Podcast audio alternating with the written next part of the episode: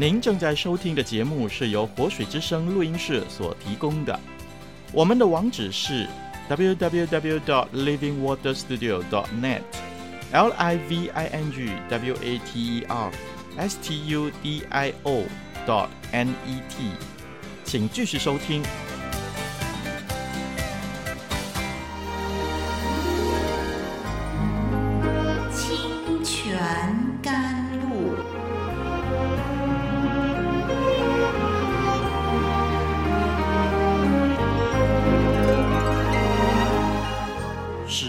干无水之地得到滋润，叫郁闷无助之心得着安慰，令软弱疲乏之灵得以更新。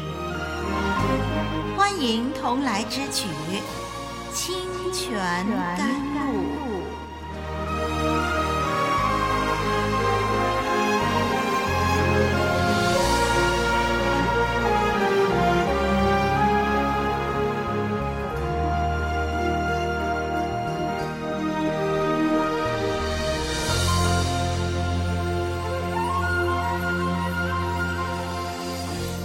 朋友、弟兄姐妹平安，我是您的属灵伙伴林丽文，在此先问候您。这段日子在您的生活当中有遇到什么信心的考验吗？您胜过了吗？还是正在苦苦的挣扎呢？盼望从我们研究亚伯拉罕的信心之路的时候，可以从中得到鼓励。研究亚伯拉罕的一生，我们就会发现，信心伟人跟我们一样。只是血肉之躯，他们的信心也有起有落。我们要从亚伯拉罕身上看见他信心刚强的时候和软弱的时候，到底是出于什么原因。同时，我们也研究他如何走这条信心的道路。上一集呢，我们研究到创世纪的十二章一到九节。我们今天呢，要看的是第十节到第二十节。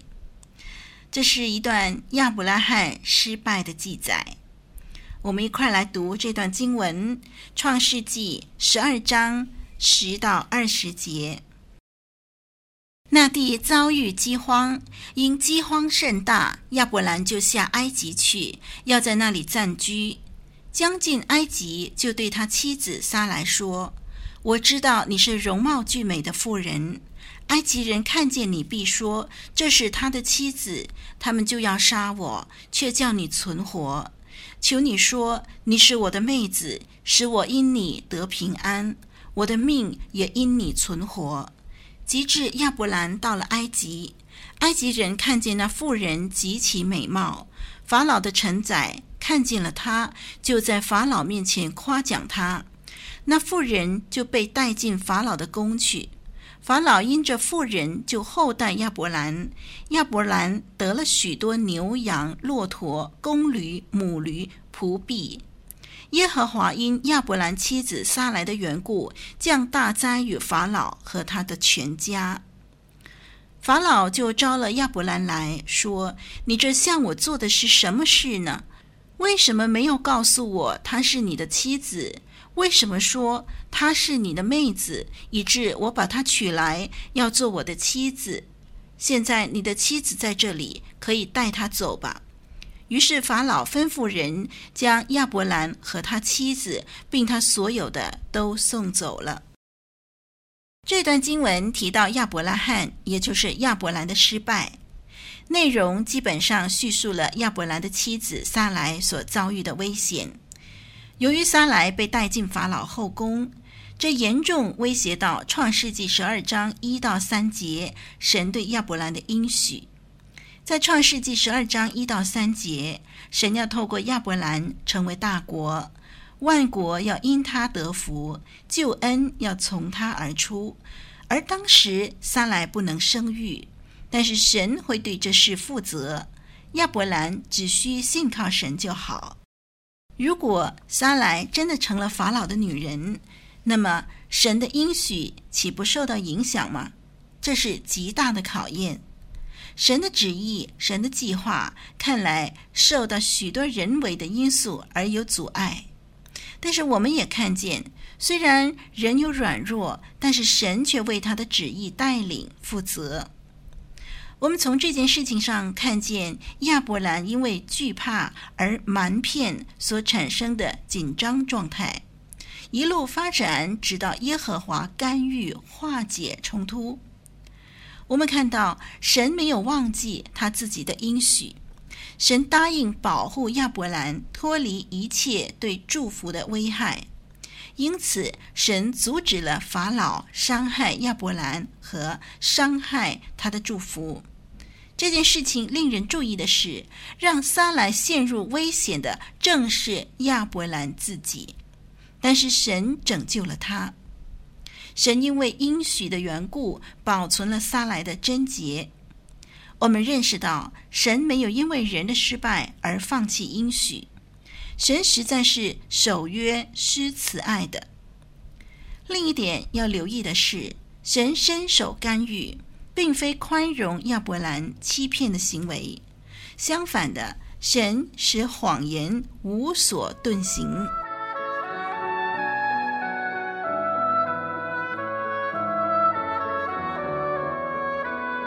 古老的故事，真实的历史，一部述说世界起源的书，《创世纪》，追源溯本，借古喻今。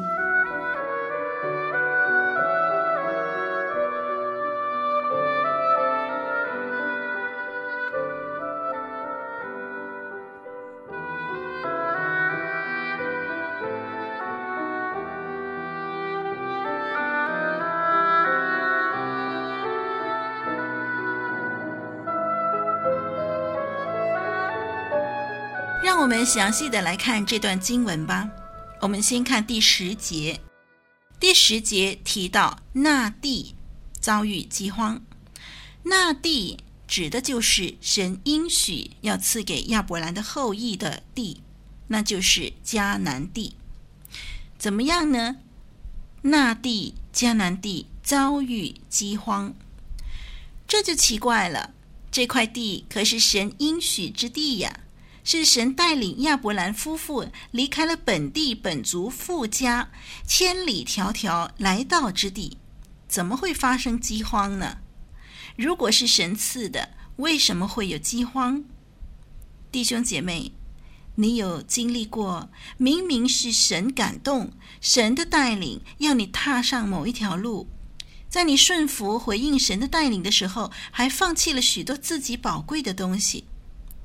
按理，踏上了神所指示的道路，应该很蒙福、很顺利才对啊！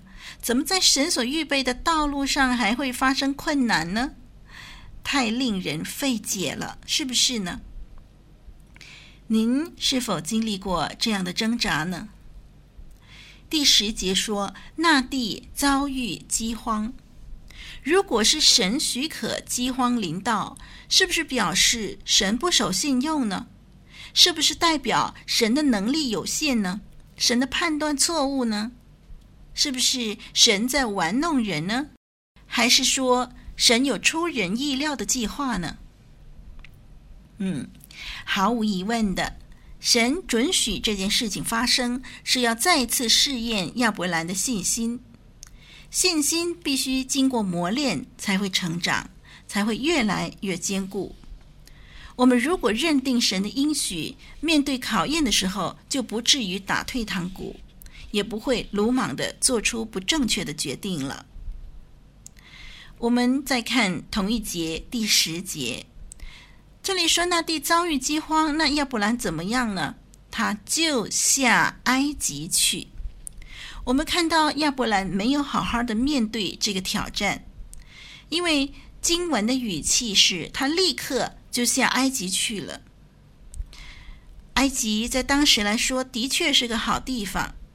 埃及的粮食供应常常都很丰富，因为尼罗河在正常的情况下是可以提供灌溉的，农作物和牲畜都不缺水。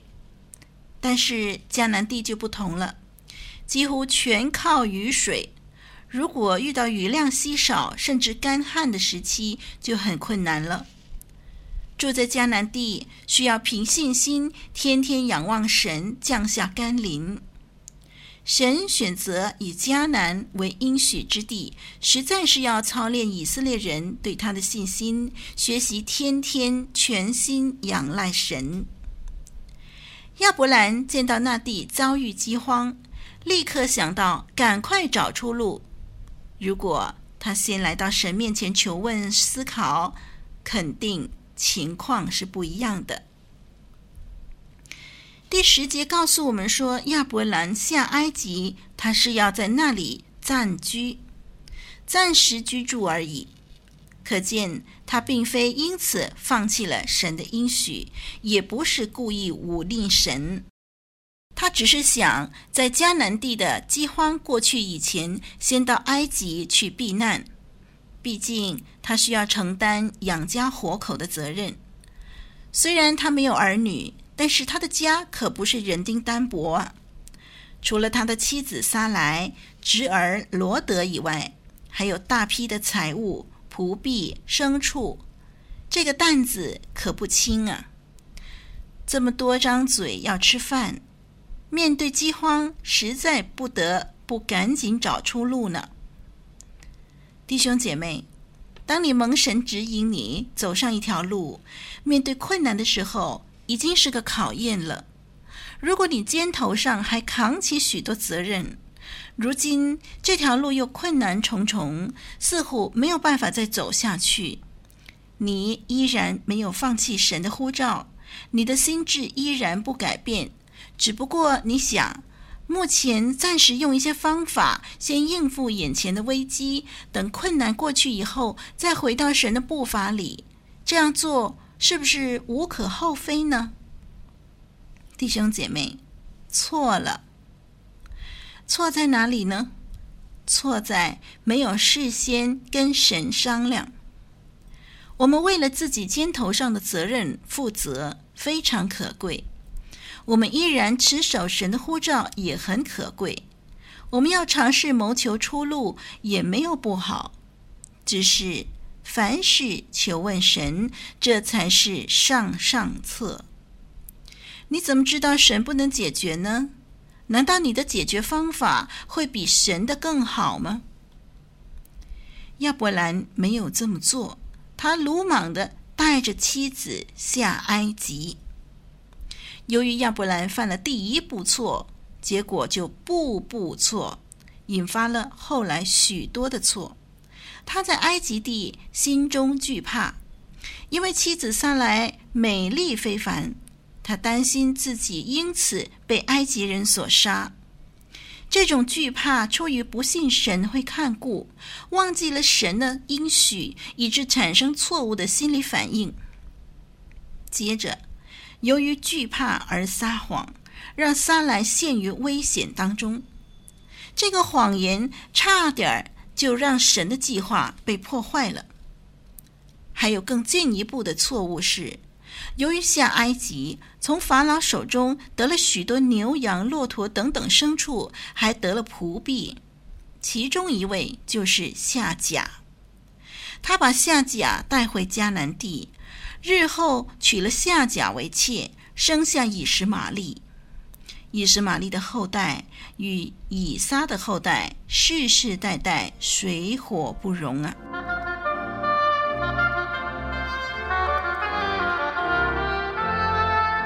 一句诚恳的分享，一生宝贵的学习。清泉甘露，与你同奔天路，共享主恩。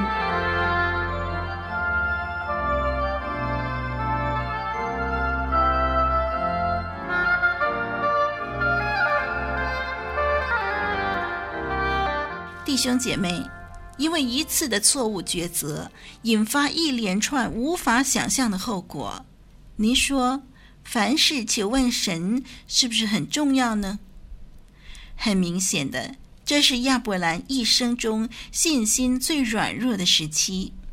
在朝向迦南地出发的旅途上，他一直做得很好，但是到达迦南地以后，他却失了平衡，直走下坡。我们看到有关欺骗是创世纪一再出现的主题。一般人可能认为，为了逃避某种困境，可以试着瞒骗。但是从圣经的立场来看，这种做法并不鼓励，因为瞒骗虽然解决了当前的困难，却会引发更多的困难。好，有关于这件事情，亚伯拉罕下埃及，我们还有很多宝贵的功课要学习。那么时间的关系呢，今天我们只谈到这里，下一集我们继续从这一段经文继续深入的来探讨。我是您的属灵伙伴林丽文，再会。